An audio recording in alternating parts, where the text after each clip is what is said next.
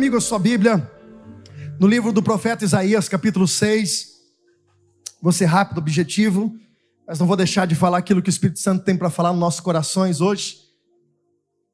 Livro de Isaías, capítulo 6, a partir do versículo 1.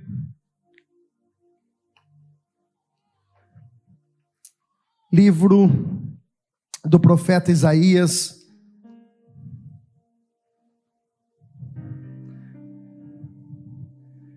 Gente, ó, depois vocês falam que é perseguição. Eu abri a Bíblia no livro de Isaías, capítulo 6. E eu quero, eu sei que eles estão assistindo, eles deixaram aqui escrito, ó, saudações tricolor, é bi papai, pastor Rude, Claudinho, Vlad, Paulinho, Robson e Gustavo. Depois vocês falam que é perseguição.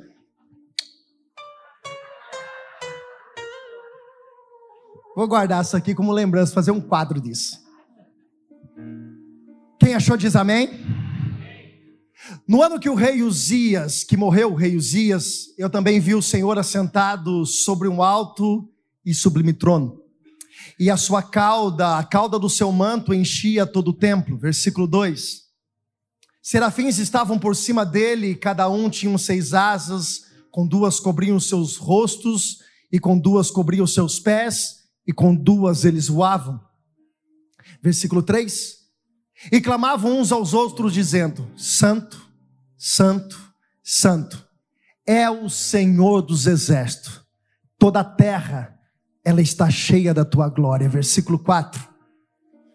E os umbrais das portas se moveram na voz do que clamava, e a casa se encheu de fumaça. Versículo 5. Então disse eu: Ai de mim, pois estou perdido, porque sou um homem de lábios impuros e habito no meio de um povo de impuros lábios. E os meus olhos viram o Rei, o Senhor dos Exércitos. Versículo 6. Porém, um dos serafins voou para mim, trazendo na sua mão uma brasa viva, que tirava do altar com uma tenaz. Próximo. E com a brasa tocou a minha boca e disse: Eis que isto tocou os seus lábios, e a tua iniquidade foi tirada, e expiado o teu pecado. Versículo 8 para a gente encerrar. Depois disso, ouvi a voz do Senhor que dizia: A quem enviarei? E quem há de ir por nós?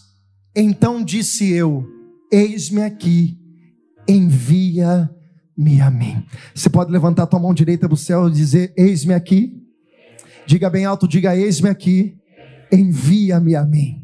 Com essa mesma mão, coloque no teu coração e faça uma oração, pedindo para que o Espírito Santo de Deus fale contigo nessa noite. Pai, nós rendemos graça ao Senhor, porque o Senhor é bom e a tua misericórdia, a tua fidelidade dura para sempre. É claro, ó Deus, que depois de tudo que nós já vivemos, através de louvores, de adoração ao Senhor, ainda o Senhor tem uma porção para entregar sobre as nossas vidas através da tua palavra. E este momento, ó Deus, não é nós que entregamos ao Senhor, é o Senhor que entrega para nós. Abrimos o nosso coração, abrimos o nosso é, entendimento para que essa palavra, como uma boa semente, ela caia e venha frutificar sobre nós, sobre tudo aquilo que o Senhor tem preparado, sobre tudo aquilo que o Senhor tem guardado em cada um dos nossos corações. Eu peço humildemente, ó Pai, mais uma vez, que o Senhor fale me usando através da tua santa e poderosa palavra, e que nenhuma dessas palavras, ó Deus, volte para si vazia antes que faça aquilo que foi designado. Que possamos, ó Pai, sair daqui, não da mesma forma que nós entramos, mas possamos sair daqui revestidos de autoridade, de unção, e entendendo que o Senhor está no controle da nossa vida. Assim nós oramos e desde já te agradecemos. E se você crê que Deus vai falar contigo, diga graças a Deus. Olha para quem está do teu lado para a gente começar e diga assim: essa palavra é para mim hoje, meu querido. Queridos, falar do profeta Isaías é falar do maior profeta messiânico, de um homem que desde a antiguidade, 740 anos antes do nascimento de Jesus, é o homem que mais falou desse nascimento, da vinda do Salvador foi o homem que mais profetizou sobre é, a vinda do Messias, do homem que mudaria, que dividiria o calendário diante de Cristo para depois de Cristo. O que eu acho interessante, e rapidamente eu quero fazer uma introdução dessa mensagem, não é muito demorada, mas eu quero que você preste atenção. O mais interessante é que o profeta Isaías, ele consegue, através do seu próprio testemunho, ele consegue envolver toda a sua casa dentro do propósito de Deus. E essa é a vontade de Deus. A vontade de Deus é que nós exercitamos o nosso chamado. Cada um de nós que está aqui tem um chamado, tem um propósito dos céus para nossas vidas e nós precisamos entender que Deus não nos dá propósito, Deus não nos dá chamada que não envolva a nossa própria família. Aquilo que Deus confiou nas minhas mãos precisa atingir primeiro a minha casa, precisa atingir primeiro aqueles que estão à minha volta. Domingo passado nós falamos isso sobre a história de Noé. Não adianta eu querer alcançar, ganhar outras vidas eu estiver perdendo a minha própria casa. Nos ensina que essa autoridade que o Senhor colocou sobre a vida dele conseguiu envolver toda a sua casa. A sua mulher era profetisa, os seus dois filhos eram profetas e assim eles conduziram por aproximadamente 60 anos Isaías foi o homem que profetizou sobre Judá, Reino do Sul e mais alguns países e também Jerusalém. O interessante é que dentro desse todo contexto, a Bíblia vai dizer que Isaías tem uma visão. E guarde uma coisa no teu coração que eu vou dizer para você. Deus não dá revelação sem propósito. Deus não entrega uma profecia para alguém se não tiver um propósito. Toma muito cuidado, irmãos, com o ex que me digo da vida. Toma muito cuidado com esses profetas do Pix que fica na, na rede social pedindo Pix para todo mundo. Deus não trabalha dessa forma. Deus tem objetivos diretos e toda revelação que Deus dá, todo propósito que Deus age através da boca de um, de um profeta tem um propósito envolvido através disso. Preste atenção. Porque Deus diz, no, no ano que o rei Uzias morreu, Isaías entra no templo e a Bíblia vai dizer que ele vê os céus abertos, ele vê um trono de glória, ele vê o Senhor assentado. Por quê? Nós precisamos entender quem era o, o rei Uzias. Uzias e Amazias é a mesma pessoa. De, depende algumas colocações. Em segunda crônica vai dizer Amazias e aqui vai dizer Uzias, mas era a mesma pessoa. Uzias assumiu uma responsabilidade do governo, do trono, muito cedo. Com 16 anos, o seu pai foi assassinado. E a Bíblia vai dizer que ele obrigatoriamente precisou sentar no trono e começar a governar. Graças a Deus que ele ouviu as pessoas certas. E aqui tem mais uma lição. Nós definimos muitas coisas na nossa vida, depende das pessoas que nós paramos para ouvir conselhos errados emprestar o nosso ouvido para pessoas que realmente não estão na mesma visão, nos leva a tomar decisões erradas. A Bíblia diz que o rei Uzias começa muito bem. Ele faz algo que os outros reis não conseguiu fazer. É um homem que conquista várias terras. É um homem que literalmente começa a, a, conquistar espaços, criando armas. A Bíblia vai dizer que ele tinha um exército de 307 mil homens destro na batalha. O que é isso, pastor? Eram homens especializados à guerra. Nenhum outro exército tinha esse número de homens dessa posição, dessa forma. Isso quer dizer o quê? Os dias começou muito bem. Uzias começou maravilhosamente bem, mas o problema é, não é começar bem. Porque tem muita gente que começa disparadamente. Você já viu alguma maratona, irmãos? Aquelas pessoas que saem correndo. Existem alguns que correm e nos primeiros quilômetros eles já cansam, porque não sabem dosar para chegar até o final numa boa posição. E tem gente espiritualmente que é da mesma forma. Por quê? Porque eles começam bem, mas qualquer adversidade, qualquer situação contrária, eles começam a permitir que o cansaço, o desânimo e até mesmo o que aconteceu no coração de Uzias. O que? A soberba. Uzias começou a se sentir o cara. Isso é perigoso, irmãos. O sucesso é uma linha muito fina em que a gente pode tomar algumas decisões erradas e achar que é nosso, é por causa nossa, e não é. Nós precisamos entender que o que derrubou Lúcifer dos céus foi a soberba. Foi querer estar no lugar onde ele não poderia estar. Foi querer aquilo que ele não poderia querer. E o que acontece com muitas pessoas na caminhada é quando as coisas começam a dar certo, tudo dando certo, a pessoa começa, corre o risco, não vou generalizar, mas corre o risco de encher o coração e achar que é ele, e achar que ele é melhor, Não, porque eu sei fazer isso melhor do que as outras pessoas. Irmão, se não fosse Deus na tua vida, Deus não, você não era nada. Se não fosse Deus abrir a porta que Ele abriu um dia, quando você não sabia de nada, você não era nada. O que eu preciso entender, preste atenção, tudo na minha vida, que passa pela minha vida, tem que ter um propósito: qual? Glorificar o nome do Senhor Jesus. O teu talento, os teus bens, o que Deus te deu, a tua família, tudo que você tem, tem que ter um propósito qual? Adorar o nome santo do Senhor. E eu quero dizer para você, quando o teu coração se volta para isso, Deus é especialista em abrir a janela dos céus para fazer infinitamente mais além do que você pediu, pensou ou imaginou. Oh! Pode aplaudir. Uzias começa bem. Só que Uzias começa a fazer coisas que Deus não mandou ele fazer. Tem gente que é assim. E pior, Uzias um dia acordou de manhã. Não acordou de manhã, eu só estou falando para a gente entender. Mas um dia Uzias decidiu fazer o que Deus não queria que ele fizesse. Uzias já se achava tão cara. E é por isso que eu falo, irmãos, a soberba, ela bate, ela derruba a pessoa. A soberba, é, é, ela leva a pessoa à ruína. É a palavra de Deus que diz isso. Deus abate o soberbo. Não é por você, irmãos. Não é porque você é bom, é porque Deus tem misericórdia da tua vida. Se Deus não tivesse misericórdia da tua vida, nem acordar você acordava hoje.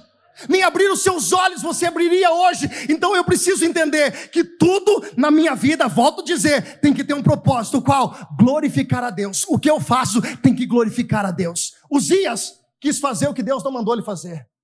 Ele quis queimar incenso, e não era a posição de um rei queimar incenso ao Senhor, era a função de sacerdote. Só que Uzias, quando alguém foi repreender, quando o sacerdote foi dizer: Olha, você não pode, porque o estágio mais perigoso do soberbo é, é quando alguém alerta e ele diz para lá: Eu sei o que eu estou fazendo, eu confio, não, não, não, porque eu sei o que eu estou fazendo. Ai. Dá até medo, irmãos, dá até um arrepio. Porque é um passo que ele está dando para o precipício, para a queda, para a ruína. O sacerdote Amazias chega diante dele e diz assim: Olha, você não pode fazer isso. A Bíblia vai dizer que ele mesmo assim toma a decisão e faz. Só que existe uma coisa que eu preciso falar para você. Muito interessante e você precisa guardar isso dentro do teu coração. Deus perdoa pecados, mas ele não apaga consequência. Daqui a pouco chega a parte do glória a Deus. Fica tranquilo que a gente vai chegar nessa parte, vai ser bom. Aí você vai me ajudar. Mas eu preciso falar sobre isso. Quando alguém for te orientar no amor, a gente tem que ser humilde e aceitar. As críticas, um dia, uma pessoa veio para mim e falou assim: É, pastor, eu sou muito crítica, viu? Eu disse: É, que bom. As que são construtivas eu pego para minha vida, as que não são, eu chuto. Só que eu tenho que parar para atender e ter humildade, que em algum momento da minha caminhada eu vou errar. E eu tenho que sentar com pessoas que têm mais experiência do que eu e abrir o meu ouvido para entender que alguém já passou por esse caminho. Então eu, eu, tenho que pisar nas mesmas pedras que eles pisaram. E tem muita pessoa que não. O ego se incha, o coração fica cheio de orgulho e ela acaba fechando os seus ouvidos. E quando alguém vai corrigir no amor, ela não quer mais. Essa noite, irmãos, eu quero falar diante do Espírito Santo de Deus. O que o Senhor tem para fazer na nossa vida é, é, muito maior, e eu não estou falando isso jogando essas palavras aos ventos, não. Eu estou dizendo, é noite de alinhamento, é noite de nós sairmos aqui na mesma visão que o Senhor tem para nós. Não é do meu jeito, não é do teu jeito, é do jeito que o Senhor preparou para a tua vida, e nem sempre vai acontecer aquilo que você quer do teu jeito. Tem outras formas de Deus trabalhar na tua vida, mas o importante é que o propósito de Deus se cumpra sobre a tua vida. Uzias não aceitava mais. E quando Uzias não aceitava mais, a consequência vem. O que aconteceu? Uma lepra no meio da testa dele. Uma lepra no meio da testa. Para quê? Para todo mundo olhar para ele e falar assim: oh, Uzias errou. Uzias errou. Só que pela lei, irmãos, um rei com lepra não pode governar. E o que tem que ser feito? Ele não é levado à cidade de refúgio, onde os leprosos ficavam, mas eles constroem uma pequena, um pequeno quarto no fundo do palácio, aonde somente o seu filho chegava diante dele, Adonias chegava diante dele, o próximo dele, e dizia: Pai, o que o senhor quer que eu fale para o povo? Só que Adonias não podia receber o trono, porque o seu pai não tinha morrido. O trono só é passado de geração para geração como legado. Quando o pai morre, o filho assume o governo. E o que estava acontecendo em Israel? Olhe para cá que você vai entender porque Deus mostrou essa visão para Isaías. Porque Isaías, ele olha para o trono da terra e ele vê um trono sem liderança nenhuma. Uzias está no fundo da casa e ele não pode governar, só que tudo passa pela mão de Uzias, o exército passa pela mão de Uzias. Naquela época, quem tinha que governar e na frente da linha da batalha era o rei.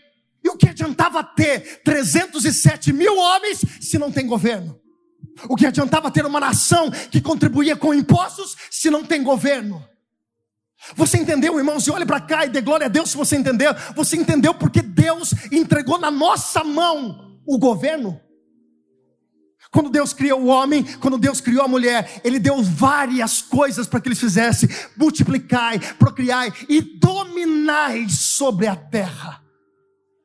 Sabe o que é isso? A tua casa tem que ter o governo de Deus através da sua vida.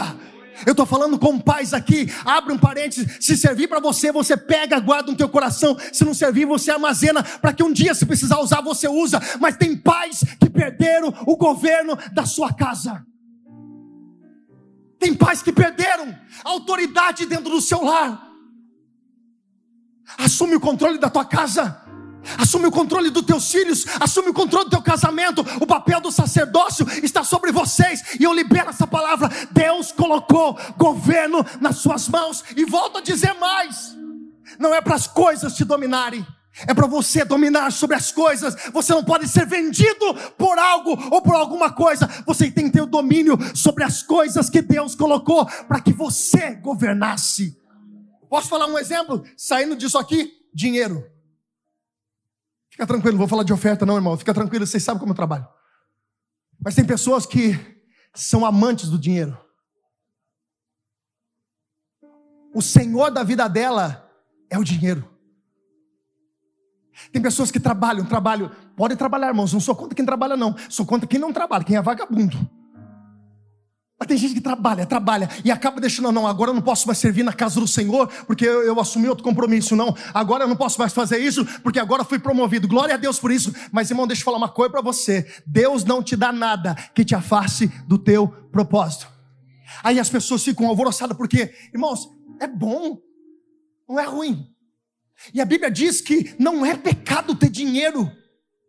Aonde está escrito que pecado ter dinheiro? Não é. O que Paulo diz é o amor ao dinheiro. Tem gente que o governo da vida dela é o dinheiro.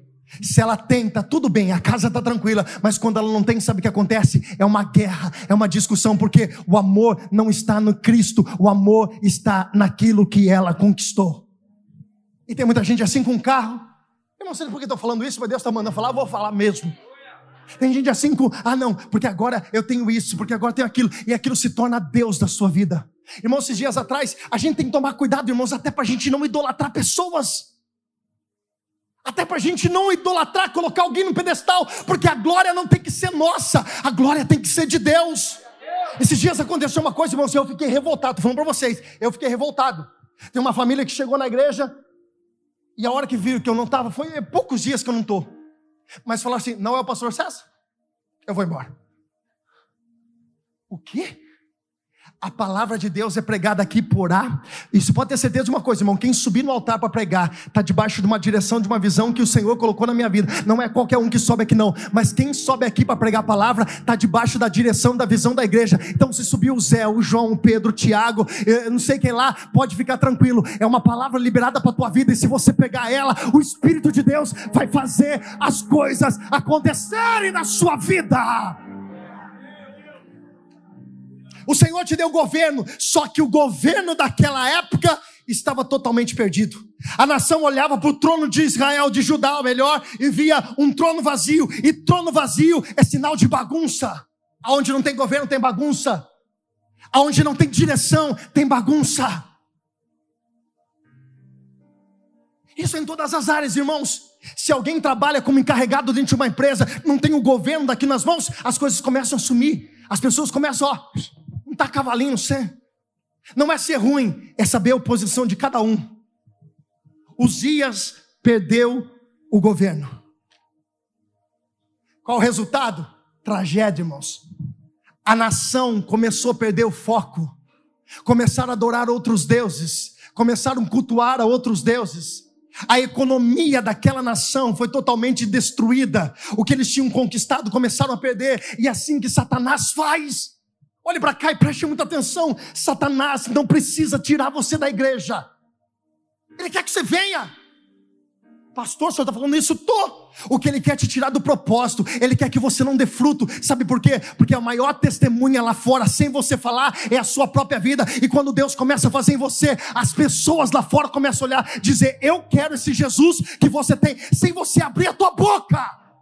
Porque Satanás não quer tirar você daqui, porque ele quer te colocar num comodismo, numa área de conforto, aonde nada aconteça na tua vida e você se torne um religioso, um frequentador de culto. Você talvez só mudou de religião, mas você continua sendo só um frequentador de culto. E o Satanás não quer tirar você daqui, não. Ele vai levando você na banho-maria. Ele vai levando você, nah, fica tranquilo, tá tudo bem. É, vamos lá, deixa desse jeito. A Bíblia vai dizer: é melhor que você seja frio ou você seja quente, porque se você for morno de qualquer jeito, Jesus está a ponto de vomitar-nos. Misericórdia, irmãos. Irmãos, eu sou meio nojento com as coisas. Esses dias atrás, irmão, uma criança vomitou meu pé. Pai de amor. Nossa! Fala gorfada, né? de leite azedo. Acho que por isso Deus não deu filho. Acho que, acho, acho que foi por isso. Não foi também, não foi, não foi, foi. Mas eu tenho esse problema. Agora, imagine você ouvir isso da boca de Deus. Como está o governo daquilo que Deus confiou nas suas mãos? o que você está fazendo com aquilo que Deus confiou nas suas mãos? Está deixando de qualquer jeito? Quando Isaías, quando Deus quer tratar e quando Deus quer mudar a história profética daquela nação, Deus quer virar aquele jogo, Deus leva Isaías para o templo. É por isso que eu falo, a comunhão com Deus ela não pode ser só aqui, preste atenção. Ela tem que ser uma extensão da minha casa, mas estar no lugar profético faz parte do propósito de Deus na nossa vida. Eu vou falar uma coisa, irmãos, eu fico revoltado com alguns aí idealizadores, acho que é isso aí. Não, agora você não precisa mais ter igreja. Você é a igreja, eu concordo. Então se rasga a Bíblia, aonde Jesus diz que nós precisamos viver em comunhão com os irmãos. Tem pessoas que elas estão numa ideologia dizendo: não, agora não precisa mais, agora você pode fazer isso, pode fazer aquilo. Claro que eu concordo, irmãos, a gente tem que fazer da igreja onde nós congregamos a extensão da nossa casa, porque o culto não começa aqui, o culto começa na minha casa. Tem gente que fala assim: eu não senti nada no culto hoje, é claro, na sua casa você estava lá voando, estava caçando borboleta, estava, sei lá, estava em Nárnia. Olhe para o mundo do lado e fala assim: você não está em Nárnia, né? Como que fala Nárnia em. Não sei. Não entendi. Não sei também. Mas ó, porque Deus levou Isaías para o templo? Porque é lugar de manifestação de Deus. Olha isso, preste atenção. Quando Isaías entra no templo, qual é a primeira visão que Isaías vê? Qual é a primeira visão que ele tem? Ele olha e vê o Senhor. Gente, vocês conseguem imaginar isso? Ele vê o Senhor assentado no alto e sublime. O profeta diz isso. Eu, eu vou dizer de novo. É, tá aqui, ó o rei Uzias morreu e eu vi também o Senhor assentado sobre um alto e sublime trono. Você consegue imaginar isso? Mas por que Deus mostra isso para Isaías?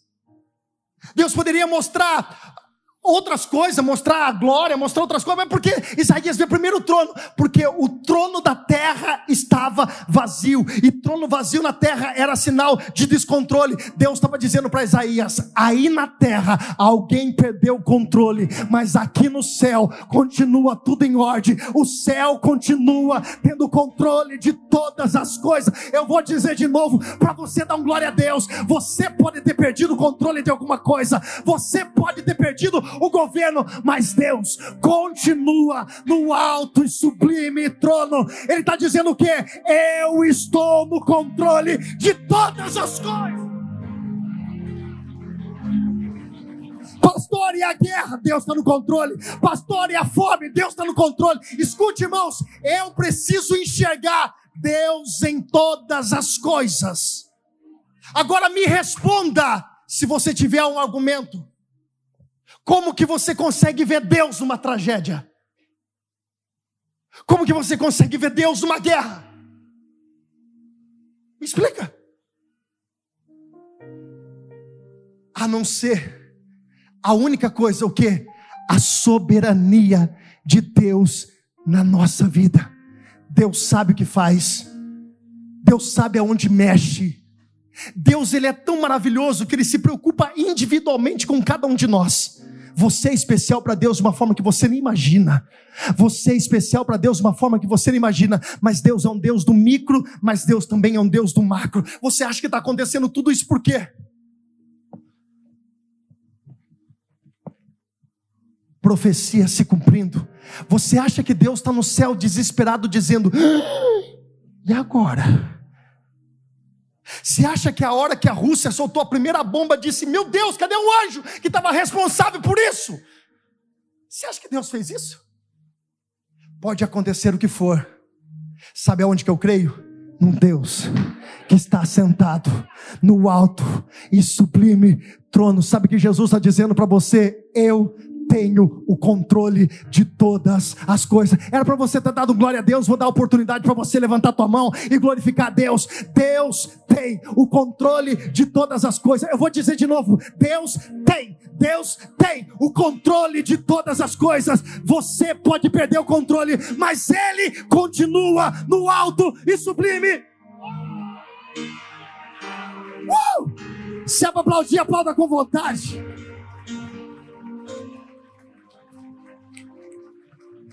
Vamos correr para a gente encerrar. O seu secto, o seu manto descia a orla, meu Deus, tocava. Isaías poderia, podia tocar, tinha acesso. Olha para cá. Isaías tinha acesso para tocar na vestimenta do Deus que descia naquele lugar. Você tem noção do que é isso? Porque Deus mostra isso? Porque o trono, o homem, os dias, reis, era inacessível. E Deus estava dizendo: o homem na terra é inacessível. Eu dou acesso. Sabe o que é lindo, irmãos? É sério, é sério. Eu vou, vou pegar na mão essa garrafa, se o santo da glória a Deus vai voar. Sabe o que eu acho lindo da palavra de Deus? Jesus na cruz do Calvário. Foca na cruz do meio, em nome de Jesus, a, a cruz do meio. Jesus dá um grito dizendo: Está, está consumado. A Bíblia vai dizer que o véu que dividia, que separava, era só o sumo sacerdote poderia chegar diante da presença de Deus. Sabe o que é isso, gente? Jesus disse: agora não precisa mais pedir para ninguém, vocês têm acesso livre a mim. Jesus está dizendo para pessoas aqui hoje: é importante alguém orar por você, claro que é, mas o mais importante é você colocar o joelho no chão, entrar no secreto, e em secreto Deus vai te responder, porque você tem livre Uau!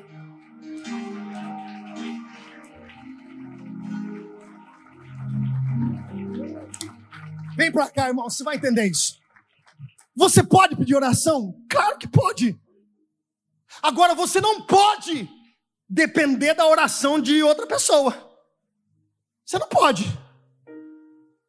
Preste muita atenção no que eu vou dizer para você. É importante você ter pessoas que orem por você. Mas que você não pode é ser refém dessas pessoas. Porque se um dia alguém orar por você, o que vai acontecer? Você vai parar? Jesus te deu livre acesso. Você não precisa mais de intermédio. Jesus Cristo, quando ele morreu, o véu se rasgou. Ele estava dizendo: todos, fala comigo, eu também Bate no teu pé e fala assim: Eu estou dentro desse pacote. Fala assim: E eu tenho livre acesso ao Pai.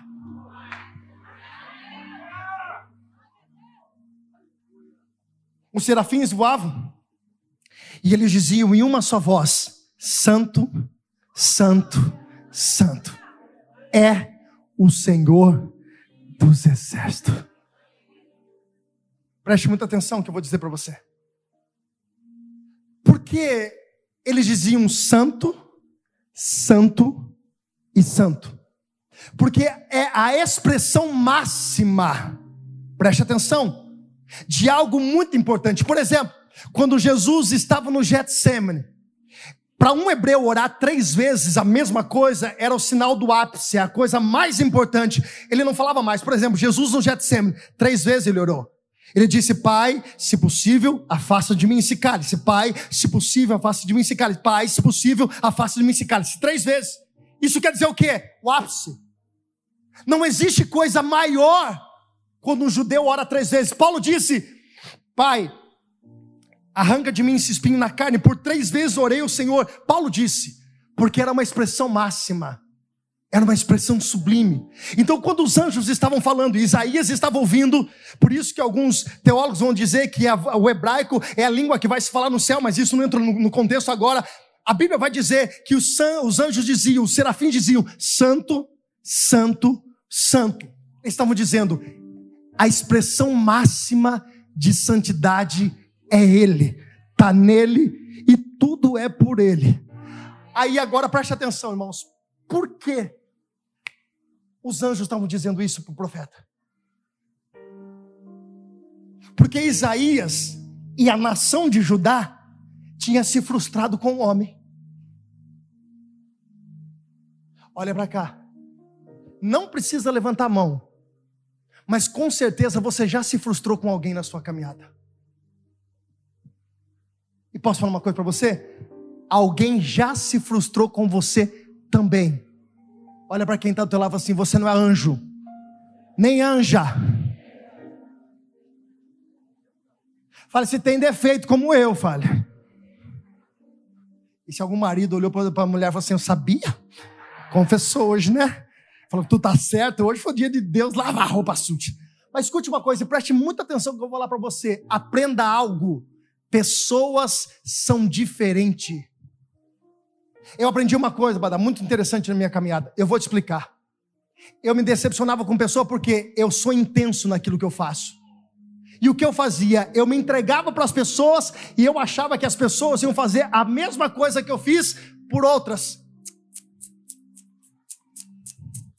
Nem sempre você vai receber o que você entregou. Por isso que tem pessoa que fala assim: é, eu dei minha vida por fulano. E quando eu precisei, necas de pitibiriba. É. Só que fica tranquilo, irmãos. O que você fez pro fulano, pro ciclano, pro beltrano? Ah, eu servi tanto tempo na obra do Senhor e nunca fui reconhecido. Tá. Você está procurando holofote, status. Igreja não é isso. Igreja é lugar da gente morrer para a gente mesmo. Só que tudo que você fez para alguém, e talvez você não foi retribuído por essa pessoa ou por outra pessoa na mesma intensidade, guarda no teu coração. Deus não fica devendo nada para ninguém. Quando a gente serve alguém, a gente está servindo a Deus. Jesus disse: Quem faz isso pelos meus pequeninos está fazendo por mim. Deixa eu falar uma coisa para você. Para com isso. Para com esse mimimi que muitas vezes você fica aí, ai, tô de mal, não vou mandar um WhatsApp para fulano de tal, porque fulano de tal, irmão, para, cresce. Amadurece na sua caminhada. Ou senão você vai ficar uma vida frustrada, porque ninguém é igual a você. Você é único, você é exclusivo. Você pode ter um irmão gêmeo, nem um irmão gêmeo, é igual a você. Por quê? Porque te Deus te fez de uma forma individual. E talvez você não tenha resultado das pessoas. Aí, como Isaías estava olhando para o trono, se decepcionado com o homem, o anjo diz para Isaías: olha para ele, porque ele é santo, santo, santo, porque Ele é santo, santo, santo. Deus não errou com você, Deus não vai errar. Talvez você se decepcione com o homem, como o homem pode decepcionar com você, mas Jesus trouxe você aqui para dizer: olha para Ele e tudo que você fizer, faça como se estivesse fazendo para Ele. Por quê? Porque Ele é santo, santo, santo, santo. Eu quero que você levante as suas mãos, que eu quero profetizar algo. Deus está curando pessoas dessa noite, porque se decepcionaram com outras pessoas. Olha para Ele, porque Ele é santo, santo. Pode aplaudir, irmão.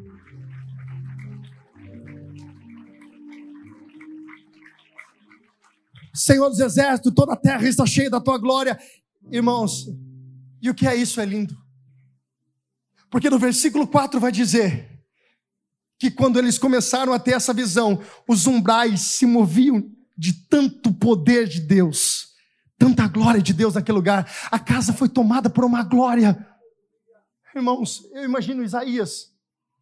Só que o Espírito de Deus me fez levar, me levar a outro texto. E eu estou terminando, irmãos. Rapidamente eu estou terminando. Qual texto, pastor? Atos capítulo 16, versículo de número 25. Os anjos, fala comigo, os anjos adoravam e as portas se mexiam. Agora preste atenção.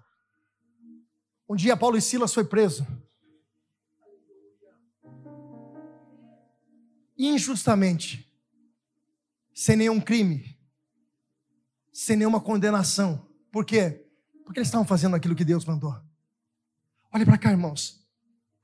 Jogaram Paulo e Silas dentro de uma prisão. E quando Paulo e Silas começaram a adorar a Deus, a Bíblia diz que os umbrais não se moveram, as portas se abriram. Preste atenção. Satanás não quer parar a adoração. Satanás quer parar os adoradores. Porque a adoração é o momento que você faz. Mas o adorador é independente do que ele está vivendo. A vida dele adora a Deus. Não tem condições. Ah, não, eu adoro a Deus por causa disso. Tem gente que vem na igreja e quer barganhar com Deus. Olha para o irmão e fala assim: não é você, mas tem gente que vem e faz isso. Tem que fala assim: Deus, se o senhor fizer tal coisa, eu levanto a minha mão. Ah. Olha para quem está do teu lado e faz. Ah. Olha para o outro irmão e fala assim. Ah. Acho que Deus fica no céu. Ah. Levanta. Acho que Deus fica assim. Não coloque condição para a tua adoração. Coloque o teu coração como adorador, independente do momento que você está vivendo. Porque quando Paulo e Silas estavam presos, eu não sei o que eles estavam cantando, Betão. Mas eu acredito que eles estavam cantando assim, ó.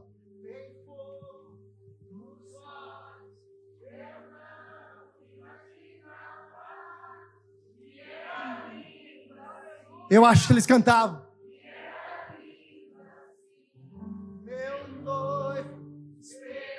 Se coloque em pé. Pode morar aqui. Uou! pode morar aqui. Tem fogo, tem fogo no sol. Quando eles estavam adorando, as portas não se moveram, as portas começaram a se abrir. Deixa eu falar uma coisa para você. Enquanto você adora a Deus, as portas começam a se abrir na tua vida. Eu tenho uma palavra profética para alguém. Enquanto você adora, levante as suas mãos, levante as suas mãos e continue. Deus está abrindo portas que você pode morar aqui.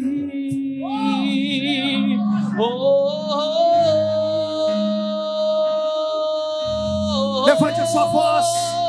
Levante a sua voz, levante a sua voz.